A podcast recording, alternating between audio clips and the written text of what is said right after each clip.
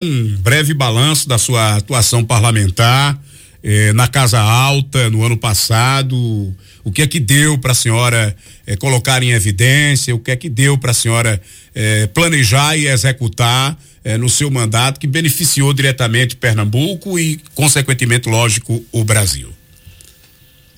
Bom, Francis, você sabe que a minha atuação aqui na Assembleia Legislativa, até pela minha origem política, e pelos compromissos com a minha base social e com a minha trajetória política e profissional sempre foi com a educação.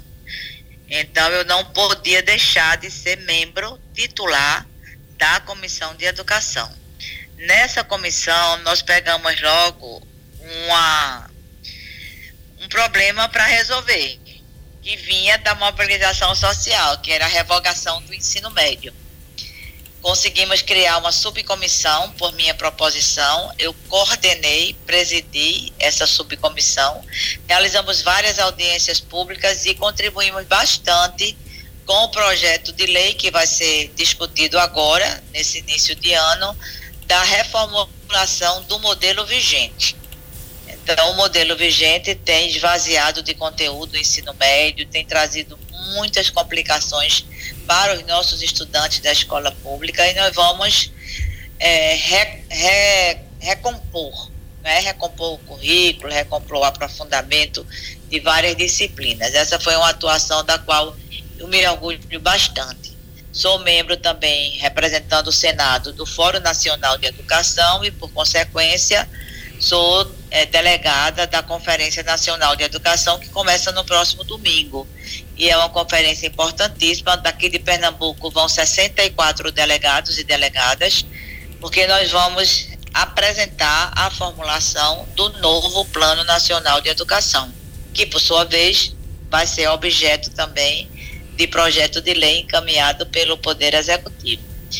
Como você bem disse, no primeiro ano a gente ficou muito conhecendo os trâmites da casa, né, que é bem diferente de uma Assembleia Legislativa, onde eu tive bastante experiência e que me ajudou muito, me deu excelentes aprendizagens.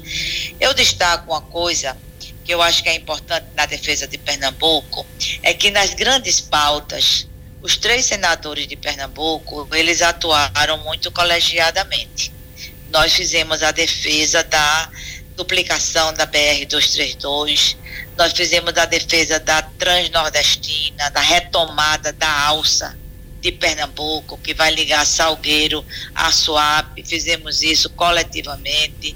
Nós fizemos a defesa naquela questão é, da isenção de imposto para o polo automotivo, que a gente perdeu na Câmara por um voto. Nós fizemos a defesa colegiadamente e tudo isso a gente pode dizer que foram vitórias da nossa atuação em prol de Pernambuco. Né? Na reforma tributária atuamos muito desta maneira. Né? E outras pautas também é, conjuntas. Vamos atuar agora coletivamente numa comissão especial que já foi instalada e que vai é, traduzir a importância da Confederação do Equador confederação está fazendo 200, 200 anos, né? Que ela ocorreu e teve uma influência muito grande no regime democrático e republicano nacional. Outras pautas que eu também relato como muito importantes para meu aprofundamento, para é, meu conhecimento, foram alguns projetos que eu relatei.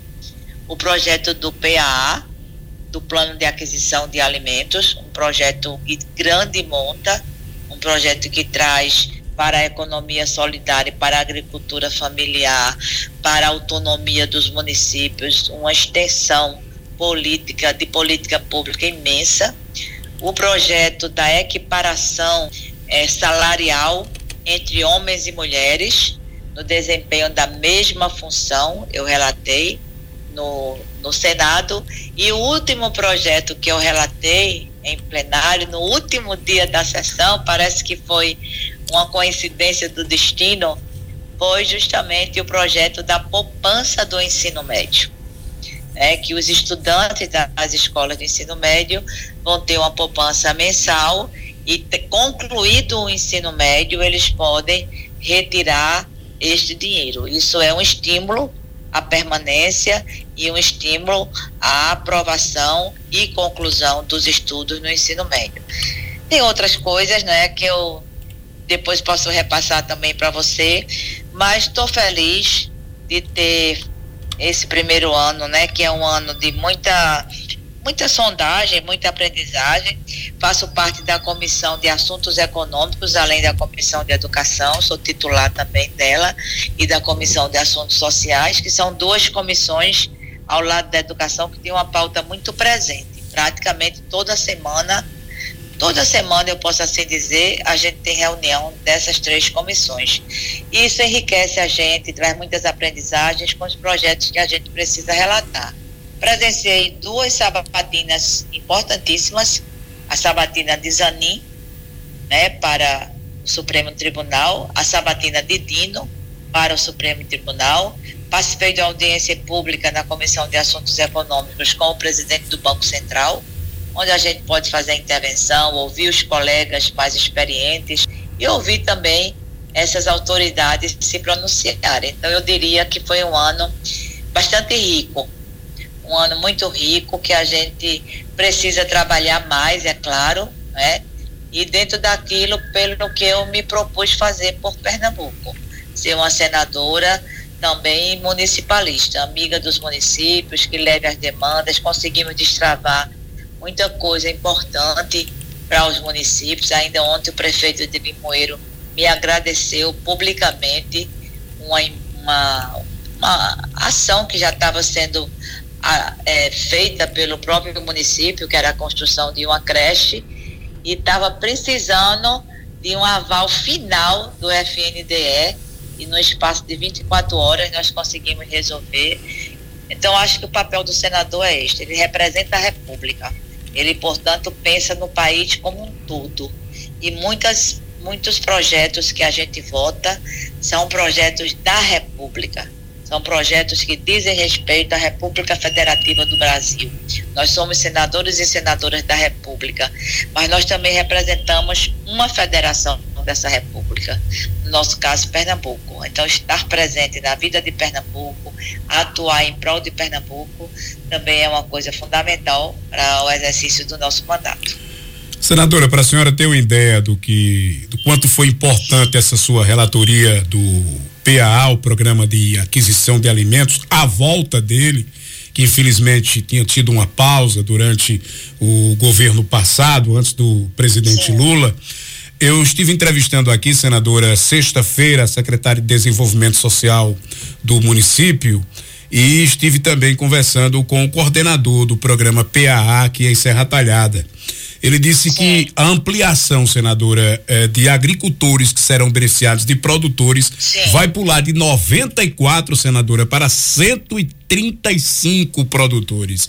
A senhora imagina Imagine. a importância disso, né, senadora?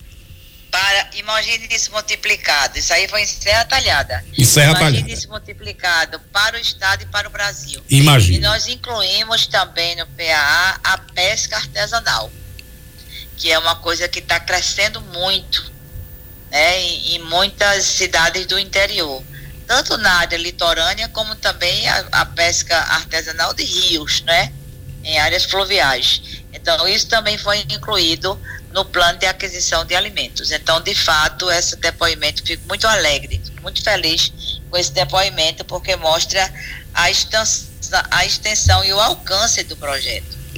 É verdade. Outro público que a senhora enxergou também, que esteve à frente, eu acompanhei, senadora, é, do ano de 2023, foi em relação à população de rua, né? A senhora também esteve à frente Sim, desse debate, não é isso? de dizer isso, Francis. Isso foi muito, muito gratificante.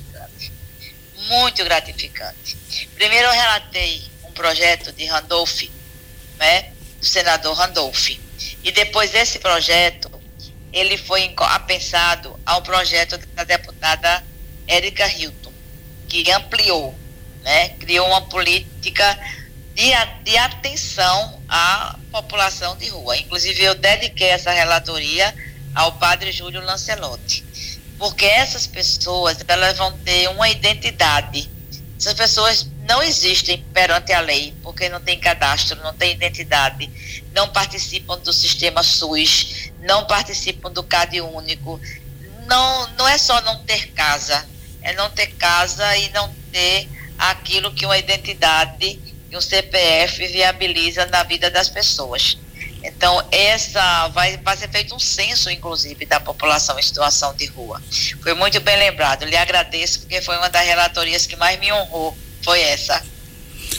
Isso foi muito importante mesmo. A gente hoje vê a realidade em diversas cidades. Aqui em Serra Talhada não é diferente de pessoas que, que moram na rua e que precisavam de fato ser enxergadas pela esfera federal e a senhora esteve à frente dessa relatoria. Creio eu que a senhora deve ter ficado muito emocionada em relação a muito, isso mesmo. Muito mesmo. É, é, senadora, em relação a, a, emendas, a senhora já conseguiu liberar, em particular para a Serra Talhada, a senhora já mandou presentes aqui para gente, através da prefeita Márcia já, Conrado? Já mandei, conversa aí com a prefeita que ela vai saber. Hum. Né? Nós tivemos, logo no início do ano passado, a gente não tem emenda. O ano passado a gente não teve emenda. Uhum. Mas a gente teve a condição de indicar ao Ministério do Desenvolvimento Social, à Codevasp e ao Ministério das Cidades algumas situações para agregar aos orçamentos próprios dos ministérios. E eu fiz isso e evidentemente que Serra Talhada foi contemplada. Este ano nós tivemos o que a gente chama da portaria 544, que são emendas exclusivas da saúde para média e alta complexidade e para é, atenção básica. E Serra Talhada também foi contemplada. E aí sim, no orçamento do próximo ano, os novatos puderam também incluir, né, no seu primeiro ano de mandato, o orçamento foi aprovado no ano passado, incluir alguns recursos para os municípios. Eu estou aqui sem o mapa, foi uma falha minha, era para ter levantado esse mapa para dizer a você cada, cada emenda, quanto foi, e eu faço isso com muita tranquilidade, porque eu sei que as emendas são executadas, sabe, Sim. Francis? Mas com muita tranquilidade, porque eu sei da seriedade da prefeita. Fiz uma emenda também para é, a, uma organização cultural que eu prezo muito, gosto muito, né?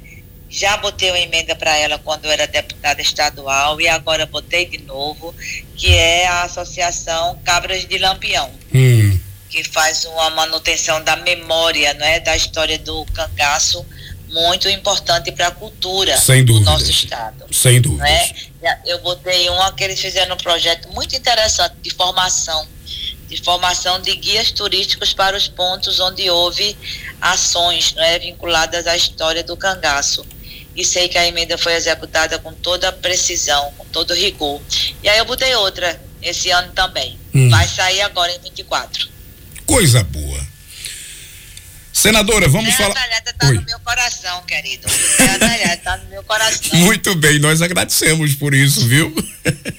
Senadora, uh, eu queria conversar um pouquinho com a senhora agora sobre, sobre sucessão. A gente está acompanhando esse debate aí em relação se o PT vai ou não para a vista de João Campos em, nas eleições, porque a gente sabe que a eleição do estado passa pelo Recife. É, a gente sabe disso. É, não, pode, não podemos negar. O que acontece no Recife reflete, reflete, reflete em todo o estado nas eleições de 2026. Muitos dizem que já é uma preparação.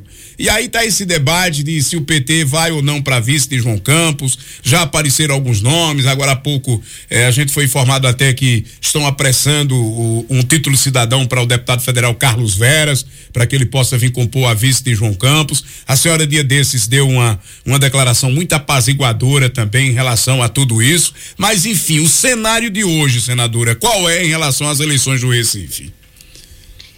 Eu continuo apaziguadora e agora mais fortemente depois do café da manhã com Lula.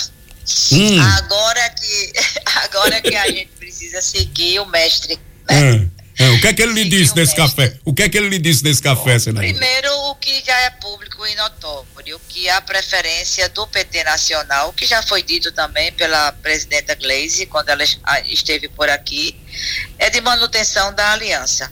Não foi fácil a gente recompor municipalmente com o PSB, você sabe disso. Isso. Depois de uma campanha muito acirrada entre Marília Reis e João Campos, João Campos ganhou, o PT ficou na oposição. Mas o que aconteceu?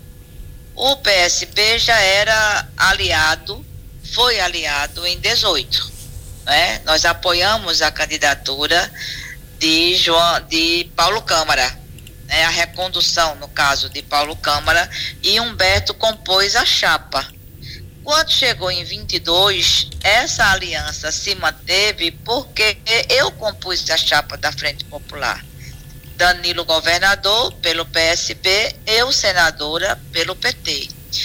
E concluído o processo eleitoral, a Aliança Nacional PT-PSB se sagrou vitoriosa Lula presidente Alckmin vice.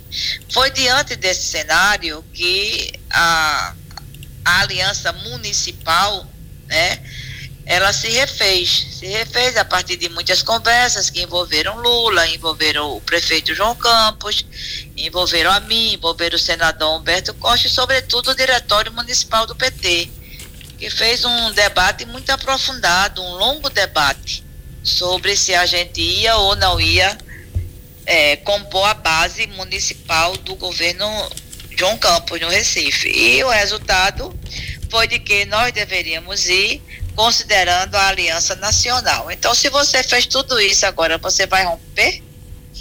É o que eu disse um dia desse na imprensa, só se tiver um tsunami. Um tsunami nacional com reflexos aqui que a gente rompa e apresenta uma candidatura própria. Só se for. Tirando isso, isso Lula disse também que é importante a gente manter essa aliança. Agora, você entrou na aliança com o caminho andado. Você agora tem um novo processo. É uma nova eleição. Não é só a reeleição de João Campos. É uma nova eleição com Lula presidente, com o PT, portanto, presidindo o país. É evidente que não é sozinho, tem todo o corpo de aliados, uma base aliada até muito ampla, é, isso tem que ser considerado. Né? Na minha avaliação, se isso for votado hoje, ao preço de hoje, a aliança continua. E isso Lula sinalizou. Agora, o que queremos com essa aliança? O que queremos com esse segundo governo de João? Como é que a gente vai se conduzir? Como é que a gente vai dialogar? Não apenas com o PSB, mas com toda essa ampla frente que apoia o governo hoje e que certamente vai continuar na nova eleição. Mais ou menos isso que, que gerou a conversa de Lula. Lula acha que é justo que a gente reivindique a vice? Acha. Como o Gleisi também acha, como a gente também acha. Mas isso é um processo, né? Porque tem muitos partidos também querendo. Então, isso é um processo que a gente precisa pontuar a gente não pode botar o carro na frente dos bois, está botando nome na roda, está botando nome em jornal, está botando nome na disputa sem o um entendimento interno, está fazendo todo esse processo, inclusive sem a segurança de que a vice vai ser nossa. O prefeito precisa ser convencido disso. Não é que ele tenha uma, uma posição pré-determinada de não aceitar mas ele precisa também dizer que quer. Não é verdade? Entendido. Então, verdade. As discussões neste momento estão girando em torno dessa realidade. Entendi. É, Maia, dê um abraço aí na senadora, tá se destacando bastante e agradeço a ela pelos investimentos em Serra Talhada, é Reninho do ônibus, que está pedindo para mandar um abraço aqui, lhe parabenizando pelo desempenho do seu mandato em Brasília. Senadora, chegamos a Serra Talhada. A gente sabe que a prefeita Márcia Conrado está confirmadíssima como candidata à reeleição pelo partido. A senhora, a última vez que esteve aqui em Serra Talhada, naquela plenária do PT, deixou isso muito claro. Só de lá, de lá para cá, senador, algumas coisas aconteceram. Foi o rompimento oficial com o ex-prefeito e deputado Luciano Duque. Nesse inteirinho também, nos dias atuais, o PT local aqui, o diretório municipal, e está passando por um momento de muita turbulência. Petistas deixando o, o partido, porque não estão querendo acompanhar a reeleição da prefeita Márcia Conrado, não querem acompanhá-la, não querem continuar com ela.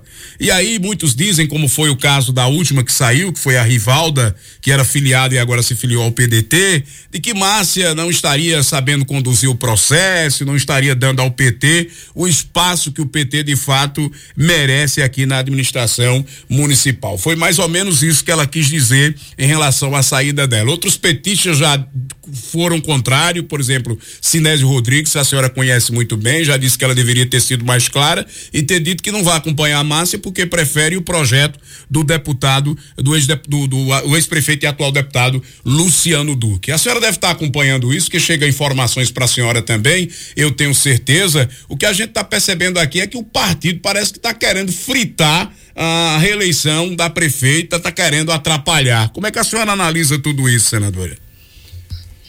Eu não quero crer que o partido esteja nessa direção. É uma responsabilidade muito grande. Se tem satisfações, que se trate dentro do partido.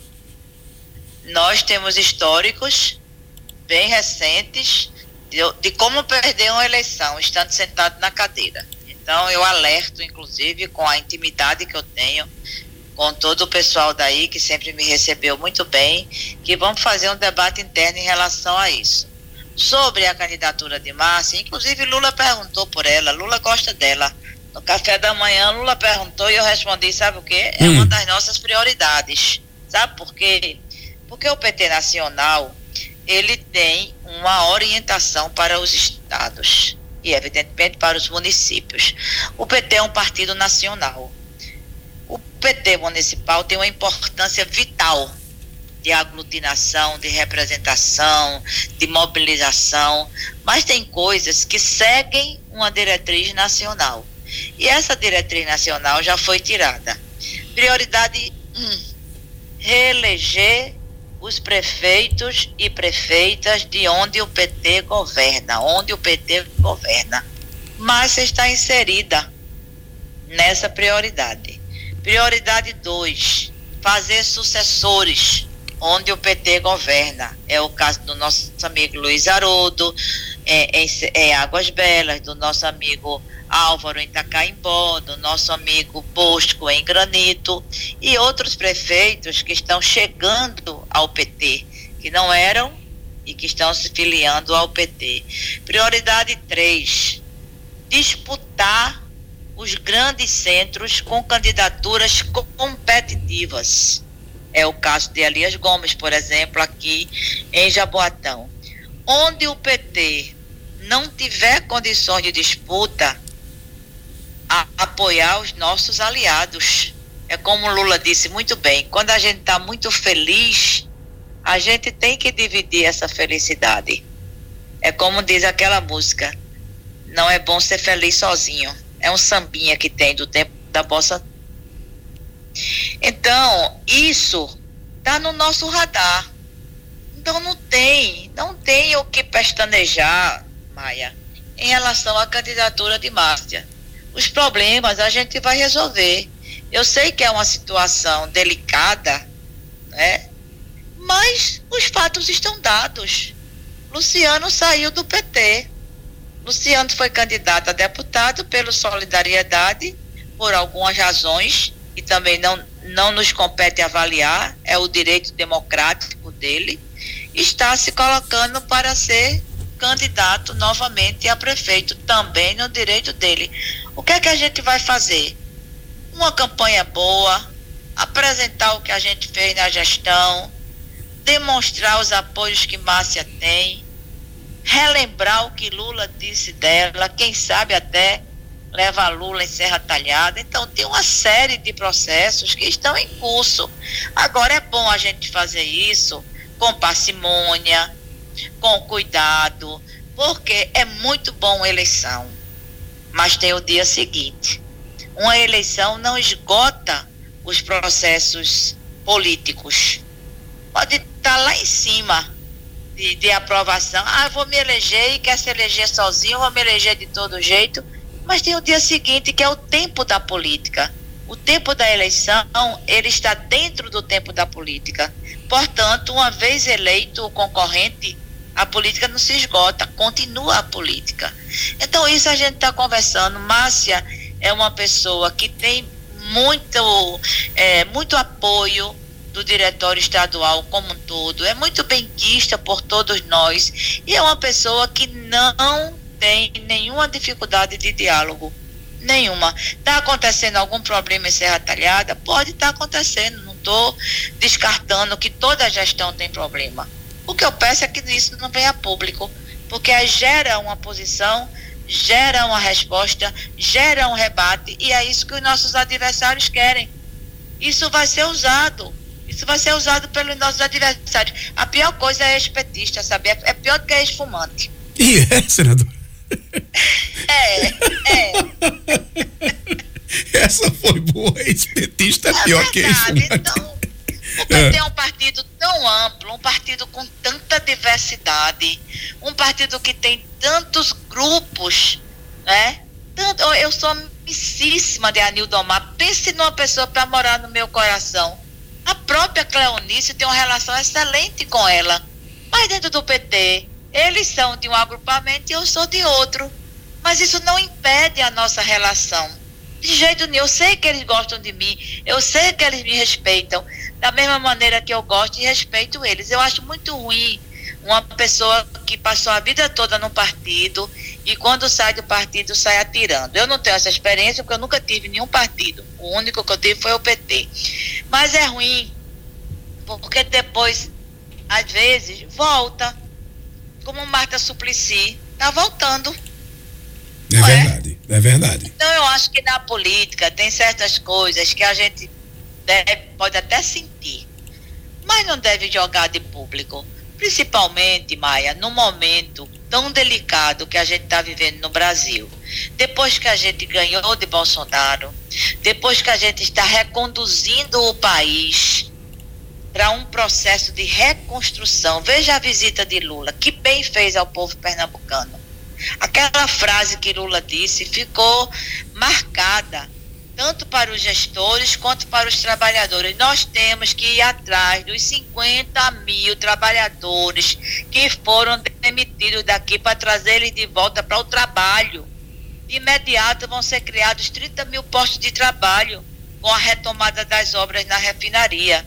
A gente está falando disso. Se isso for interrompido, vão ser quatro anos depois de obscurantismo, de negação da ciência, de corrupção, de perseguição política. Essa campanha municipal, ela está extremamente vinculada com a campanha de 2024, 2026. Tem que ter muito juízo. E Serra Talhada não tem segundo turno ainda. Então a gente não pode estar tá atirando para todo lado, estar tá atirando para todo canto, né? Porque a gente sabe que tem a gestão posteriormente à eleição e tem os processos vindouros de suporte, de base para o projeto nacional que o presidente Lula hoje representa. Eu preciso liberar a senhora, que a senhora tem outro compromisso, gentilmente nos atendeu, mas antes não poderia deixar de dizer que o Cícero Bala, aqui, o assessor do vereador Rosimério de Cuca, que é petista, está dizendo que está com a vontade da gota de votar na senhora de novo, viu? Esse é seu fã, viu, senadora? Obrigada. Oh, os vereadores daí são muito bons. Eu não quero citar assim de nome porque eu posso esquecer de algum. Mas eu, eu tenho muito, muito apreço, muito apreço pela forma como eu fui recebida por ser atalhada na minha campanha de senadora. E eu vou voltar. Eu vou voltar esse ano, né? Vou voltar antes da eleição, vou voltar na eleição e eu quero ver Serra Talhada continuar nos trilhos do desenvolvimento, né? E o que precisar de mim, o que depender de mim, será assim. Um abraço bem grande para o vereador. Um abraço para a senhora, senadora. Muito obrigado, viu?